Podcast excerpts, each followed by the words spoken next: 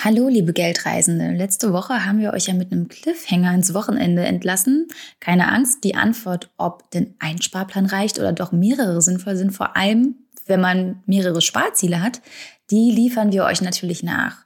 Und unter anderem auch die Antwort darauf, hm, Einmalanlage oder doch Sparplan? Und wie sieht's eigentlich mit der Besteuerung von ETFs aus? All das und viel mehr erfahrt ihr im zweiten Teil unserer Folge. Viel Spaß dabei! Auf Geldreise, der Finanztipp-Podcast für Frauen mit Anja und Annika. Eine Frage, die ich auch immer wieder lese, ist die, wie viele ETFs ich eigentlich brauche. Und das fragt sich zum Beispiel auch Jule. Und ich, ich habe mir tatsächlich auch die Frage mehrfach gestellt, bevor ich angefangen habe. Und ja, ich habe es ja schon erwähnt, mittlerweile setze ich auf mehrere, um drei, auf drei Stück, um genau zu sein. Vielleicht kommen sogar noch mehr hinzu, ich weiß es nicht. Mal sehen. Ähm, aber was meinst du, fährt Jule mit einem ETF genauso gut wie mit mehreren, vor allem, wenn sie mehrere Sparziele hat? Es spricht nichts prinzipiell gegen mehrere ETFs, aber ich finde, es spricht auch nicht so wahnsinnig viel dafür. Also so eine so eine Jein-Frage. Ähm, ja, noch nicht mal so stark. Die Kosten sind eigentlich bei den ETFs relativ ähnlich. Also wenn man sich da Übersichten zu diesen TERs, die du ja schon erwähnt hast, anguckst, die laufenden Kosten, mhm. ähm, eigentlich so eine Faustregel, je exotischer es wird beim ETF, umso höher werden die Kosten, weil es dann eben für den ETF auch ein bisschen mühsamer ist, äh, entsprechend sich die Aktien zu besorgen oder zumindest ähm, über, über bestimmte Vereinbarungen dafür zu sorgen, dass sie die Rendite dieser Aktien bekommen.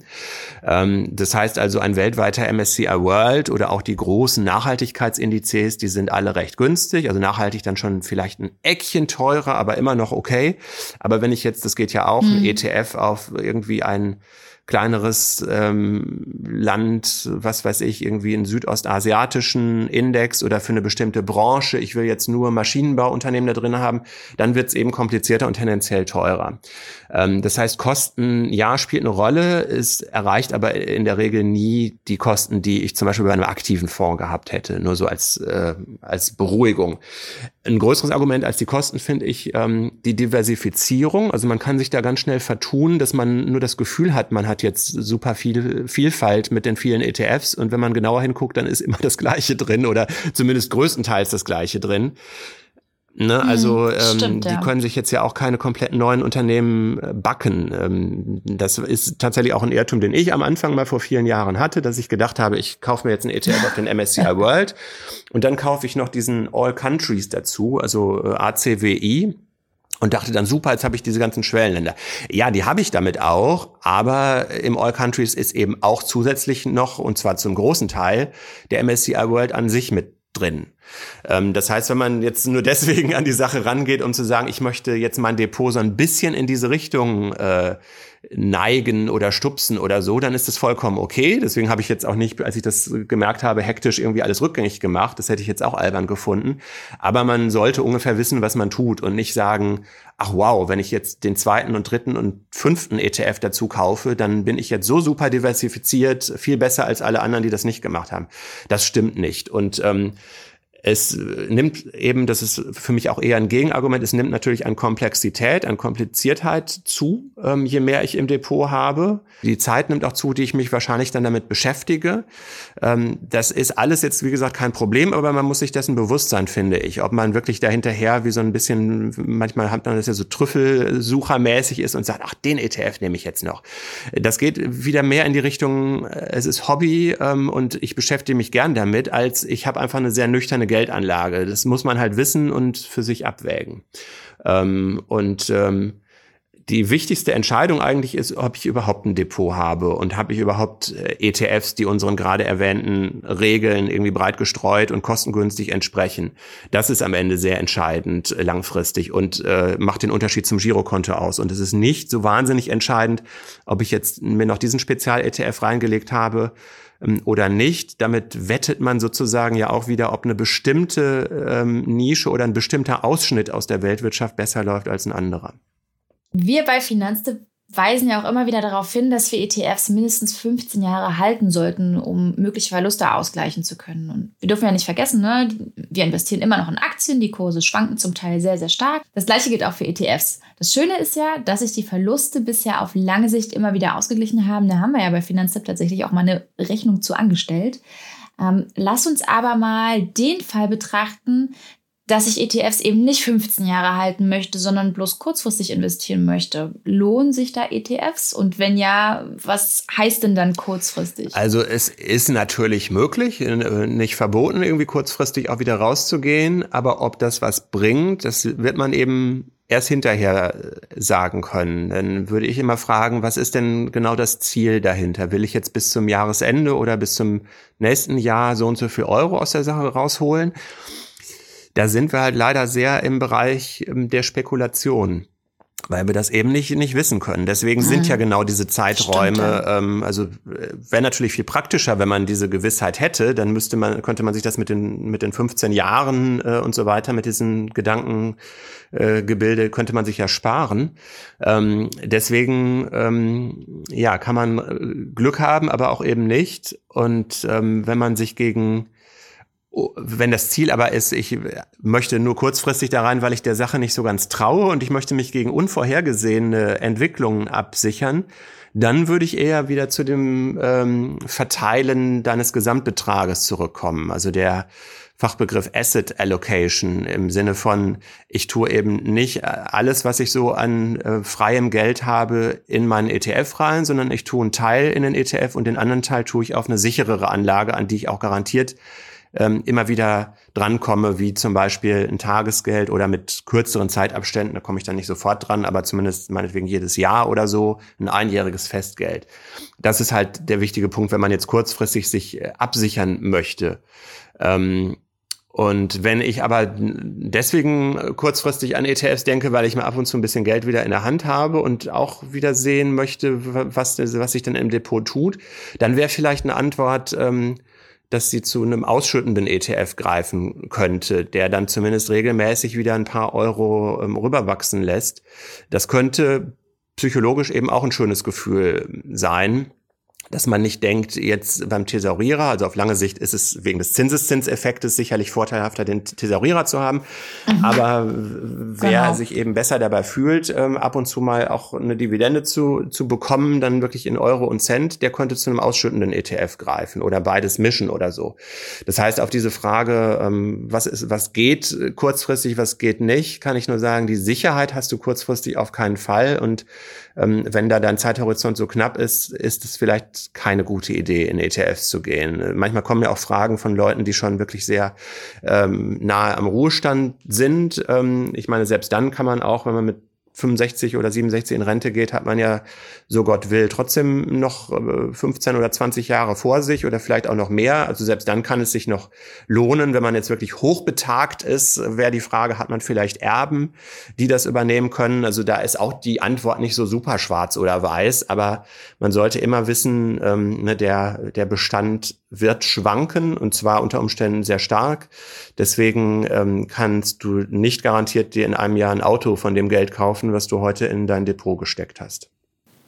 Vor allem müsstest du ja auch die entsprechend hohe Summe zur Verfügung haben, ja, damit sich das genau. letztendlich lohnt, wenn du nur so eine ganz, ganz kurze Zeit investierst. Also, liebe Manuela, die Frage kam von dir. Ich hoffe, wir konnten dir aber trotzdem helfen. Für kurzzeitige Investment lohnen sich die ETFs eher nicht, wirklich kurzzeitige, beziehungsweise denk halt an das große Risiko und überleg dir, ob du im Sinne der Asset Allocation nicht eher dann noch zusätzlich auf Tagesgeld oder ein Festgeldkonto setzt. Ein Punkt, den ich gerne noch mit dir beleuchten würde, ist die Frage, wann wir vielleicht nicht zu ETFs greifen sollten. Also ich denke da gerade so ein bisschen an den fehlenden Notgroschen oder Schulden. Ja, das ist auf jeden Fall ein wichtiger Punkt. Ähm, bei Finanztipp in dem Ratgeber Geldanlage, den ich ja jedem ans Herz lege, steht ganz oben drin der Punkt erst Schulden zurückzahlen. Denn ähm, wenn ich im Dispo bin, dann zahle ich in aller Regel viel höhere Dispozinsen als ähm, äh, selbst in einem ganz tollen Börsenjahr ich wahrscheinlich an Wertzuwachs aus meinen ETFs rauskriege. Also das ist ähm, irgendwo Augenwischerei, wenn man mit einem hohen Dispo oder ähm, ähnlichen Schulden damit anfängt, dann sollte man da lieber eher klar Schiff machen, bevor man loslegt. Aber letztendlich sind ja Schulden nicht gleich Schulden. Also Konsumschulden, teurer Dispo, ja, ist ja mal dahingestellt. Aber wenn ich jetzt gerade ähm, daran denke, ich habe mir ein Haus gekauft und bezahle dann dementsprechend monatlich meine Rate. Das ist ja eine regelmäßige Belastung, mit der ich gut planen kann und auch hoffentlich gut geplant habe, sonst hätte ich mir das Haus nicht zugelegt. Und wenn ich dann aber merke, ja super, ich habe noch einiges an äh, Geld über, was, auf das ich gut verzichten kann, was ich monatlich nicht brauche, dann steht da eigentlich ein, Plan, äh, Sparplan zum Beispiel nichts im Wege. Nee, auf gar keinen Fall. Also das sollte niemanden davon abhalten. Im Gegenteil, zum einen ist ja die Hausfinanzierung ähm, mit einem viel günstigeren Zinssatz als beispielsweise so ein Dispo, Gott sei Dank. Ähm, dann ist es ja auch wirklich eine Investition, also wo ich ein äh, jetzt mal ganz äh, neutral gesprochen, ein, ein Gut, äh, ein Produkt auf der anderen Seite stehen habe, nämlich das Haus, was ja mhm. einen Wert abwirft und zwar einen höheren Wert als ähm, irgendwie ein Konsumprodukt, was ich dann auch wirklich verbrauche. Ähm, und ähm, außerdem ist es gar nicht so schlecht, finde ich, vom Konzept her. Du hast ja schon eine gewisse Disziplin, dadurch, dass du deine Finanzierung ja auch regelmäßig in dem Fall bedienen musst für das Haus. Und wenn du dann einfach sagst, ähm, auch wieder äh, im Rahmen deiner finanziellen Möglichkeiten natürlich, überheben darf man sich auch da dann nicht. Aber wenn ich sage, ich packe jetzt auf ähm, die Hausfinanzierungsrate noch ein Eckchen obendrauf und leite das in den ETF-Sparplan um, dann habe ich ja auch schon dieses Konzept, jeden Monat geht äh, was von meinem Konto ab und ich kriege was Gutes irgendwann mal dafür oder in dem Haus, äh, Beispiel habe ich ja schon was Gutes dafür, mhm. dann ähm, äh, passt das irgendwie ganz gut so in das eigene Mindset, finde ich.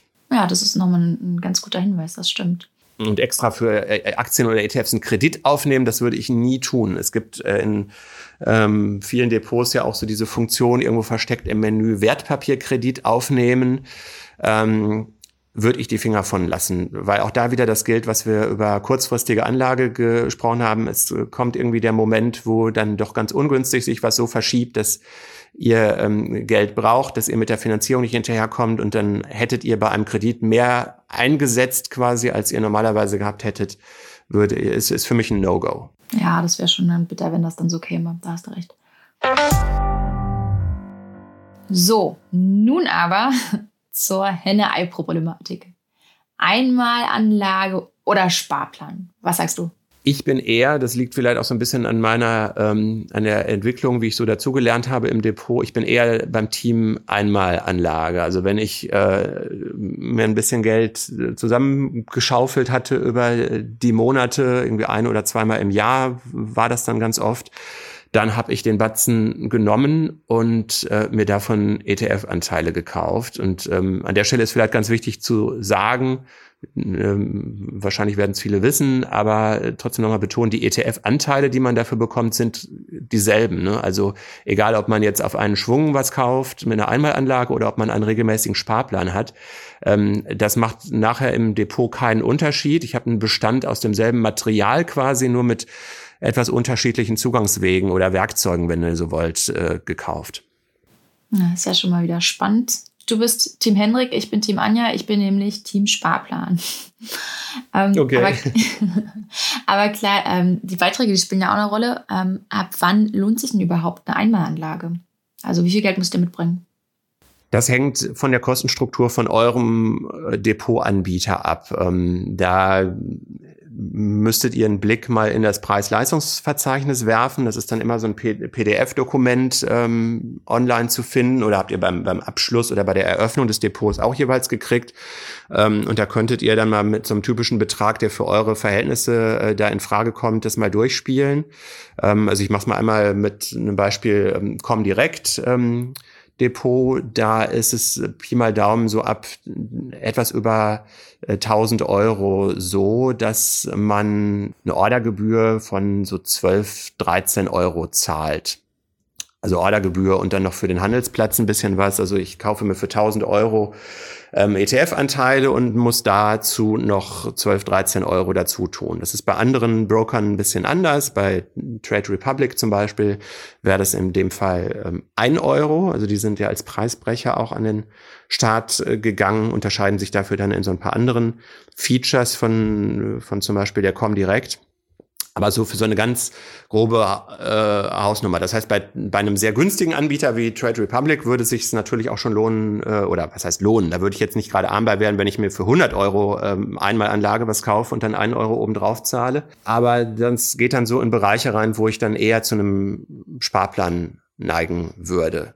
Aber die, die klassische Regel war eigentlich immer so, ähm, ab 1000 Euro ist eine Einmalanlage ganz gut. Es kann sein, dass es mittlerweile bei euren Depotanbietern deutlich günstiger geworden ist, je nachdem, wo ihr seid. Ähm, weißt du, was ich auch noch ganz cool finde beim Sparplan? Ich muss mir ja, anders als bei einer Einmalanlage eben, keine Gedanken machen, wann ich überhaupt investiere. Also was ich damit meine ist, wir müssen uns ja normalerweise, wenn wir kaufen, schon daran orientieren, ähm, dass wir das unter der Woche machen, also wochentags und so zwischen 15.30 bis 17.30. Also gerade wenn wir viele US-Aktien äh, in unserem ETF haben.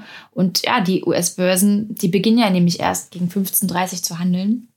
Und ja, die, die deutschen Handelsplätze hingegen schließen schon wieder gegen 17.30 ähm, Das ist eigentlich nur ein ziemlich kleines Zeitfenster. Und, und ich bin ganz froh, dass ich das damit alles umschiffe. Bei einem Sparplan ist es nämlich letztendlich egal, beziehungsweise wird es dann schon alles so eingerichtet. Aber bei der Einmalanlage muss ich darauf aufpassen, auf keinen Fall am Wochenende und auch mal auf die Feiertage schielen und nicht zu spät und nicht zu früh.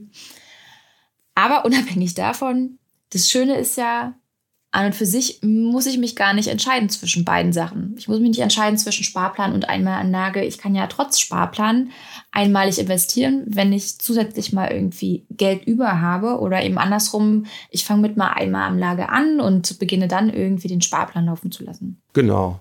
Genau, das, deswegen meinte ich ja gerade, das Material quasi ist dann das gleiche, was nachher im Depot landet. Wenn ich zum Beispiel Weihnachtsgeld bekomme und dann sage, jetzt traue ich mich und nehme davon jetzt mal einen Batzen, weil ich das so als Zusatzprofit quasi für mich verbuche, nehme davon ganz großen Batzen als Einmalanlage mit rein, äh, dann ist das sicherlich eine sehr gute Entscheidung, die man für sich treffen kann und dann muss man nicht unbedingt deswegen den Sparplan umstellen. In der mhm. Regel kannst du ja den Sparplan sehr flexibel auch verändern.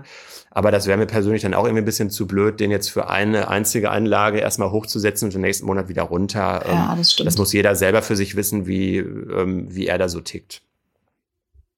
Aber psychologisch dauerhaft besser fahrt ihr sicherlich mit einem Sparplan, weil ihr dann eben, genau wie du sagst, Anja, nicht regelmäßig wieder die Überlegung hast, mache ich das jetzt heute, mache ich das morgen? Also das ist so ein bisschen, hat ja auch mit Mental Load so ein bisschen zu tun, mhm. ähm, was man dann einfach als äh, automatischen Prozess laufen lässt und dann vielleicht wirklich nur ein oder zweimal im Jahr da ganz bewusst äh, drüber nachdenkt und sich dann freut, ach ja, ist ja im Hintergrund schon wieder ein bisschen mehr geworden. Ja.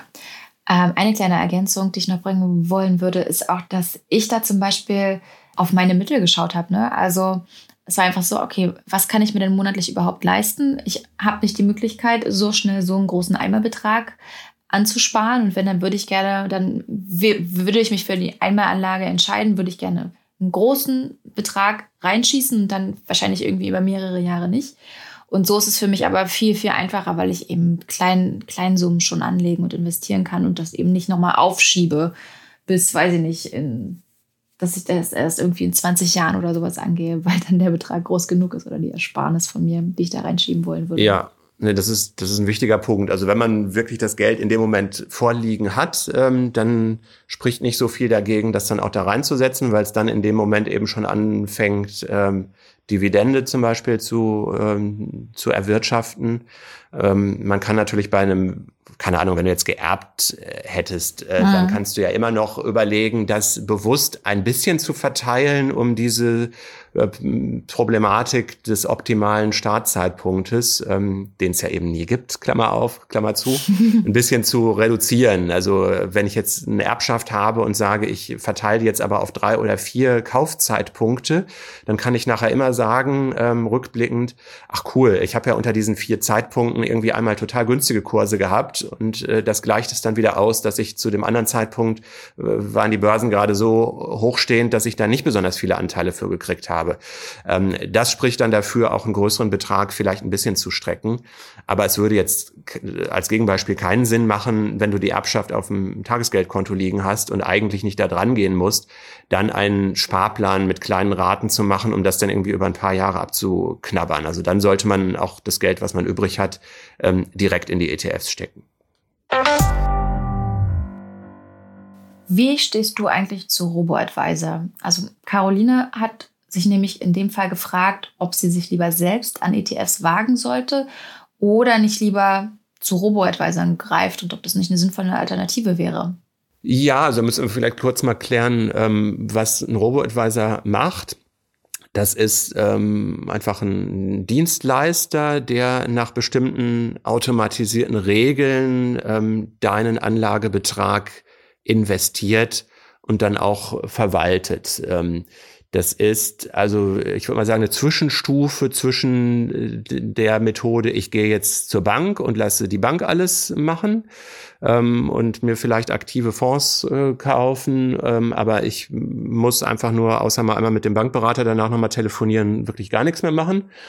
Oder das andere ähm, Extrem wäre, ich setze mich äh, an mein eigenes Online-Banking und klicke ganz verwirrt durch irgendwelche ISIN-Nummern durch. Hoffentlich nicht verwirrt. ähm, ja, aber die Gebühren unterscheiden sich dann eben. Bei den ähm, Finanztipp empfohlenen Robo-Advisern bist du so maximal bei einem Prozent äh, deiner Anlagesumme am Start mit einem Robo-Advisor.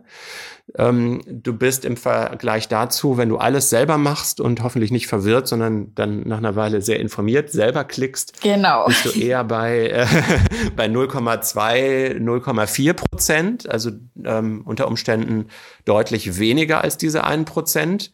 Wenn du das äh, andere äh, Ende quasi vom Spektrum machst, du delegierst alles an einen sehr persönlichen, total individuellen Ansprechpartner bei der Bank, dann kann das eher so in Richtung 2 Prozent pro Jahr laufen. Also das muss man sich so ungefähr vor Augen halten.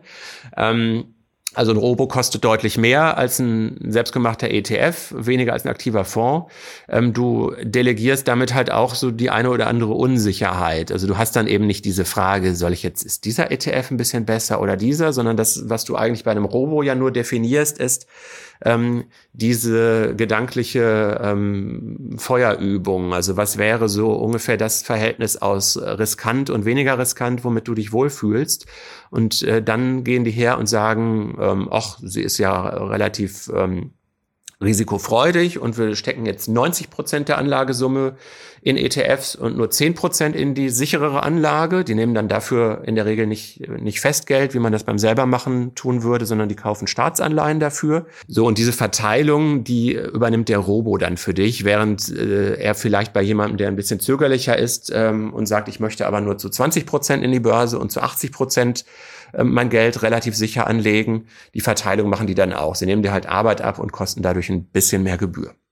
Also letztendlich, Robo-Advisor kann ein guter Mittelweg sein, ne? Ähm, kommt so ein bisschen drauf an, genau. was ich möchte, inwieweit ich mich damit beschäftigen möchte und so weiter und so fort. Eine Frage, die mir persönlich noch unter den Nägeln brennt, ist die nach den Handelsplätzen. Also Trade Republic zum Beispiel, die setzen ja auf Lang und Schwarz, aber es gibt ja auch noch die Börse Frankfurt oder Xetra, um nochmal zwei weitere aufzuzählen. Ich frage mich da aber, ähm, ist irgendeiner davon besser oder schlechter, wenn ich kaufe oder verkaufe? Oder gibt es da überhaupt Unterschiede? Also es gibt äh, definitiv keinen Unterschied im eigentlichen Produkt, was ich dann nachher dort gekauft habe. Also die Aktien beziehungsweise die ETFs, die ich nachher im Depot habe, die sind alle genau von der gleichen Sorte, egal an welchem Handelsplatz ich die gekauft habe. Man mhm, kann sich das okay. so vorstellen, das sind irgendwie unterschiedliche Geschäfte für dasselbe Produkt, eventuell zu einem etwas anderen Preis. Also ähm, ich kann heute hergehen und mir für 1000 Euro einen Anteil an einem konkreten X-Trackers ETF auf einen weltweiten MSCI All Countries kaufen und mir dann Xetra als Handelsplatz aussuchen. Und ich kann morgen genauso gut dann nochmal hergehen und mit anderen 1000 Euro genau dieselbe ISIN-Nummer eintippen und dann als Handels, äh, Handelsplatz lang und schwarz aussuchen. Ähm, und habe dann am Ende ähm, eben für einen Gegenwert von ungefähr 2000 Euro diesen ETF. Ungefähr deswegen, weil es eben äh, leichte Unterschiede in den Gebühren gibt. Und zwar zum einen ähm, anhand deines konkreten Depotanbieters kann es da Unterschiede geben. Ähm, das wäre dann auch wieder so ein Blick in das konkrete Preisverzeichnis. Das heißt, ähm, gerade die Depotanbieter, die eine Vielzahl von Handelsplätzen anbieten, da gibt es dann eben auch noch die Regionalbörsen, zum Beispiel die Börse Düsseldorf oder die Börse Stuttgart oder so, hat man da unter Umständen zur Auswahl. Das wirkt dann eben auch erstmal verwirrend. Und es kann sein, dass die einen etwas unterschiedlichen Gebührensatz für den Depotanbieter ähm, dann kosten. Ähm, und der andere Punkt ist, das siehst du auch in deinem Depot vor dem Kaufklick, ähm, auch die Preise für den ETF-Anteil an sich, die variieren so ein bisschen. Ähm, das liegt auch daran, die haben nicht unbedingt immer die gleiche Menge ähm, im Angebot. Also es musste ja auch irgend ein Handelsteilnehmer deine ETF-Anteile verkaufen. Mhm. Das ist an den Börsen, ist es dann irgendwie ein anderer ähm, Anleger, der zu der Börse gegangen ist. Bei ähm, bestimmten ähm, Handelsplätzen haben die sich aber quasi so ein Pool schon mal gesichert und rechnen das nur untereinander äh, gegen. Also ist jetzt ein bisschen abstrakt, aber ähm, dadurch entstehen so kleine Unterschiede. Ähm, aber wenn du eben diese Regel auch befolgst, ähm, dass du vor allen Dingen werktags, wenn die Börsen geöffnet sind und am besten sogar nachmittags deutscher Zeit kaufst, dann sind die Unterschiede gerade bei den großen ETFs, die wir so empfehlen, sehr, sehr gering. Also die, ähm, die Unterschiede werden eben größer bei Titeln, die eher selten gehandelt werden, also kleinere Firmen oder mhm. auch sehr nischige ETFs, irgendwie der südostasiatische Maschinenbau-ETF oder so. ähm, da liegt es eben einfach daran, dass es nicht immer sehr viele Menschen gibt, die den genau in dem Moment dir verkaufen wollen würden. Und dann gibt es sogenannte Spreads, also Unterschiede zwischen dem Ankaufs- und Verkaufskurs, äh, die ungünstiger sein können. Ähm, das ist jetzt nochmal zur Beruhigung, ist auch nicht so wahnsinnig relevant, wenn ich ähm, äh, wir reden ja auch hier eh nur über die Einmalanlagen wieder, ne, weil man beim Sparplan da sowieso nicht die Wahl hat. Wenn ich eine Einmalanlage irgendwie eine, zwei, dreimal im Jahr mache, dann ist es auch ehrlich gesagt völlig wurscht, äh, welchen Handelsplatz ich da suche, selbst wenn ich bei dem einen vielleicht ein oder zwei Euro gespart hätte. Wenn ich jetzt so ein aktiver, äh, heftig Trader bin und jeden Tag da ganz oft ähm, hin und her äh, kaufe und verkaufe, dann fällt sowas natürlich extrem ins Gewicht. Aber für den ähm, ich sag mal, den von uns vor Augen schwebenden, langfristigen, passiven Anleger ähm, muss man da auch nichts irgendwie total überoptimieren. Ähm, das lohnt die Recherchezeit eigentlich nicht. Gut, da bin ich als passiver äh, Langfristanleger ja erstmal beruhigt.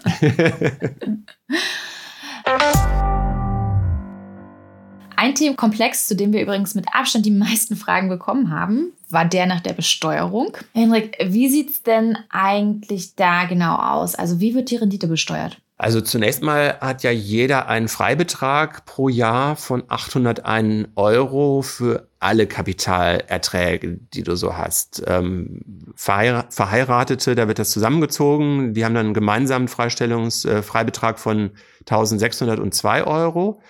Ähm, und ähm, damit das auch wirklich auch berücksichtigt werden kann von deiner Bank oder deinem Depot, musst du diesen sogenannten Freistellungsauftrag der erteilen der Bank. Ähm, und das kannst du, wie gesagt, für ein Sparkonto machen. Jetzt gut, bei den Zinsen am Sparkonto ist das wirklich nicht besonders relevant, aber mhm, äh, prinzipiell eben auch für ein Tagesgeld, für einen Bausparvertrag und so weiter und eben auch für ein Depot. Und alles, was dann an, Erträ an Erträgen ähm, in einem gegebenen Jahr unterhalb dieser Grenze, die du dort angemeldet hast, ähm, ausgeschüttet wird, ähm, darauf werden keine Steuern abgezogen. Und überall dort, wo entweder dieser Betrag überschritten wird oder da, wo du vielleicht auch überhaupt keinen Freistellungsauftrag eingereicht hast, ähm, da zieht dann eben äh, die Bank oder der Depotanbieter automatisch die ähm, Abgeltungssteuer ab, plus Solidaritätszuschlag und eventuell Kirchensteuer. Also das ist äh, so ein, so ein Rahmen von grob 26 äh, bis 28 Prozent im Moment. Ähm, zur Fairness äh, gehört dann aber zum Glück, wer jetzt vergessen hat oder aus irgendeinem Grund diesen Freistellungsauftrag nicht erteilt hat, der kann später die abgezogene Steuer sich wiederholen ähm, über die Steuererklärung vom Finanzamt. Also, ne, weil du ja trotzdem quasi dieses Anrecht auf die ähm, 801 Euro Freibetrag hast. Selbst wenn du das nicht vorher angemeldet hast und das erstmal einbehalten wurde, könntest du es dann im nächsten Jahr dir trotzdem bis zu dieser Grenze anrechnen lassen. Genau. Und denkt bitte dran, wer den Freistellungsauftrag stellt, gerade bei mehreren Banken, ihr müsst den Freibetrag der 801 Euro oder alternativ 1602 Euro aufteilen auf alle Banken, wo ihr den Freistellungsauftrag stellt. Also ihr dürft in Summe nicht über diese 801 Euro kommen. Wenn ich einen ETF mit automatischer Wiederanlage habe, also einen tesorierenden, ähm, kommt aber erstmal gar keine Rendite raus, sondern nur viel später, wenn ich Anteile verkaufe. Ja, genau, das ist richtig. Ähm, und wie dann, das werden wir halt auch häufig gefragt bei Finanztipp, aber wie dann die Steuergesetze aussehen, who knows? Also das weiß man wirklich nicht und da würde ich heute auch keine Anlageentscheidung von abhängig machen. Ähm, denn in den vergangenen Jahren und Jahrzehnten haben sich immer mal wieder die Einkommenssteuergesetze oder eben zur Kapitalbesteuerung geändert. Ähm, und ob das dann im Jahre, was weiß ich, 2030 oder 2040 noch so aussieht wie heute, da würde ich dann wirklich mal drauf wetten, dass das garantiert nicht so ist. Nochmal zur Frage, was unterwegs passiert, äh, bis ich denn ähm, in Rente gehe oder jedenfalls die Sachen verkaufe. Ähm, die Ausschüttungen, die der Ausschütter hat, ne, das ist klar, wenn ich da jetzt jedes Jahr die Dividende bekomme, da muss ich natürlich den Freibetrag berücksichtigen, äh, weil die ja dann auf meinem Konto landet. Und bei den Thesaurierern ist es tatsächlich so, eine kleine Besonderheit, äh, die legen ja eben, wie du gesagt hast, das wieder an. Es wird aber trotzdem eine Steuer berechnet auf eine fiktive Ausschüttung. Das machen die quasi, oder hat sich der Gesetzgeber jedenfalls so gedacht. Und es mindert dann so ein bisschen die Steuerlast, die später mal im Alter anfällt. Ähm, aber das hängt immer ein bisschen kompliziert oder ein bisschen ist sogar untertrieben. Ähm, es hängt von dem aktuellen Vergleichszins für eine relativ risikoarme Anlage ab. Und das führt jetzt dazu, weil im Moment die Zinsen allgemein sogar so niedrig sind, dass dieses Jahr für einen Thesaurierer, äh, nur so als grobe Größenordnung, wenn du 10.000 Euro in deinem Depot hast mit einem Thesaurierer, dann würde dieses Jahr eine Steuer von unter einem einzigen Euro darauf äh, erhoben werden. Also das ist, glaube okay. ich, was, was man selbst mit einem ziemlich großen Depot ähm, sehr bedenkenlos in seinen Freibetrag mhm. äh, reinkriegt, weil da gilt das Gleiche dafür. Wenn du den Freibetrag hast, dann merkst du da auch gar nichts für. Die Bank kümmert sich komplett automatisch drum. Ähm, und nur wenn das nicht der Fall sein sollte, aus welchen Gründen auch immer, dann würde tatsächlich ein Steuerabzug von dieser im Moment sehr geringen Summe ähm, einsetzen. Aber man hat in aller Regel, selbst wenn man das jetzt vergessen hätte, muss man jetzt nicht in Panik kommen. Eigentlich hast du ja auch immer auf deinem Verrechnungskonto, also ich zumindest habe da irgendwie ein paar Euro nochmal drauf. Mm, das Wobei das sind eher die Leute, die die Einmalanlagen machen. Ich weiß gar nicht, wenn man jetzt wirklich nur einen Sparplan hat, hat man das möglicherweise nicht, aber irgendwie so, so ganz passgenau überweist man da ja auch nicht drüber. Ich habe da immer einen kleinen Puffer drauf und dann wäre es jetzt im Worst Case auch, glaube ich, nicht schlimm, wenn da jetzt ein paar Euro Steuer eingezogen würden. Und das wird aber hinterher, wie gesagt, in ein paar Jahren oder Jahrzehnten dann automatisch berücksichtigt, dass das nicht doppelt besteuert wird. Aber gut, dass du das nochmal sagst, weil ich hatte tatsächlich kurzzeitig überlegt, ob ich das passgenau mache mit der Überweisung ähm, auf mein Verrechnungskonto. Werde ich jetzt, glaube ich, nicht machen. Nur just in case. Ja, also ich habe dadurch, dass ich auch ähm, einen ausschüttenden ETF habe, ist sowieso immer so, so ein bisschen Guthaben bei mir auf dem, auf dem Verrechnungskonto. Ähm, und ich hatte früher tatsächlich auch mal ähm, eine laufende Gebühr. Also das gehört auch zu diesen Investmentfehlern, die ich dann nach und nach abgeschafft habe. Aber alleine, wenn es natürlich jetzt jemand ist, der eine laufende Depotgebühr hat, der ist ja auch quasi gezwungen oder der sollte ja auch immer ein mhm. bisschen im Plus sein, damit diese Gebühr davon abgehoben werden kann. Ähm, und von daher so, so ein Mini-Puffer habe ich persönlich schon immer ganz gerne da drauf. Henrik, noch so eine Steuerfrage. Was bedeutet das dann eigentlich für mich beziehungsweise meine Steuerzahlung, wenn das Fonddomizil Ziel beispielsweise in Irland liegt? Das fragt sich Laura. Ich mich übrigens auch. Bei mir ist das nämlich, glaube ich, tatsächlich der Fall. Ähm, die Fonds werden immer da aufgelegt, wo man dann äh, als Aufsichtsbehörde immer nach der Kontrolle lecker Guinness trinken. Nein, also natürlich nicht. ähm, die äh, unterschiedlichen Steuergesetzgebungen spielen da eine, eine Rolle und ähm, also die interne Besteuerung. Es ist ja so, dass äh, der ETF, der eben ja aus Hunderten von Einzelaktien komponiert ist, ähm, ja auch erstmal Steuern auf die Ausschüttungen zahlen muss, die er von diesen Firmen bekommt.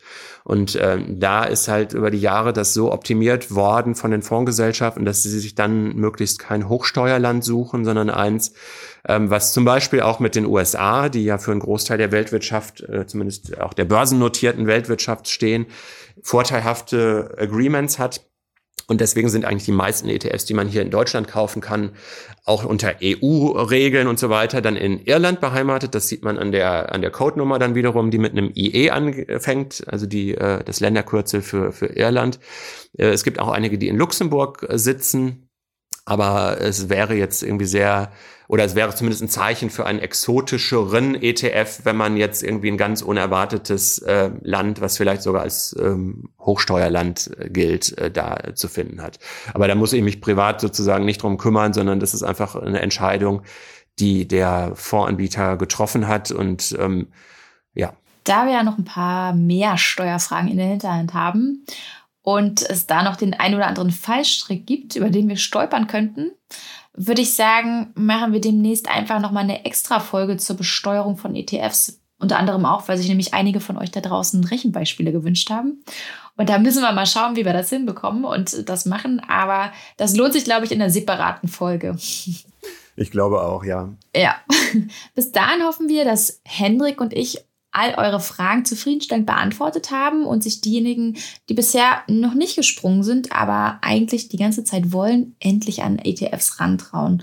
Und Hendrik, ich kann nur sagen, ganz, ganz lieben Dank, dass du mich heute unterstützt hast. Und ich glaube, ähm, alle da draußen, die freuen sich auch sehr über deine Antworten und dass du deine Expertise mit uns geteilt hast. Mir hat auch äh, riesig viel Spaß gemacht. Die Zeit ist irgendwie doch sehr schnell ähm, rumge äh, rumgegangen und ähm, ich freue mich auf jeden Fall auch äh, von euren Erfahrungen weiterhin zu hören. Ja, wir, wir geben das auf jeden Fall weiter. ich freue mich. Tja, ich würde sagen, ich würde sagen, ähm, wir sagen jetzt einfach Tschüss, oder? Und ähm, ihr habt hoffentlich ganz, ganz viel Spaß beim Hören unserer heutigen Folge. Also, tschüss und bleibt gesund. Tschüss. Ach so, und ihr Lieben, wie immer an dieser Stelle nochmal der Aufruf an euch, beziehungsweise die Bitte, wenn euch die Folge gefallen hat, ja, gebt uns gerne Bescheid, bewertet uns und gerne nehmen wir auch fünf Sterne bei Apple Podcasts. Wir sagen schon mal vielen lieben Dank im Voraus.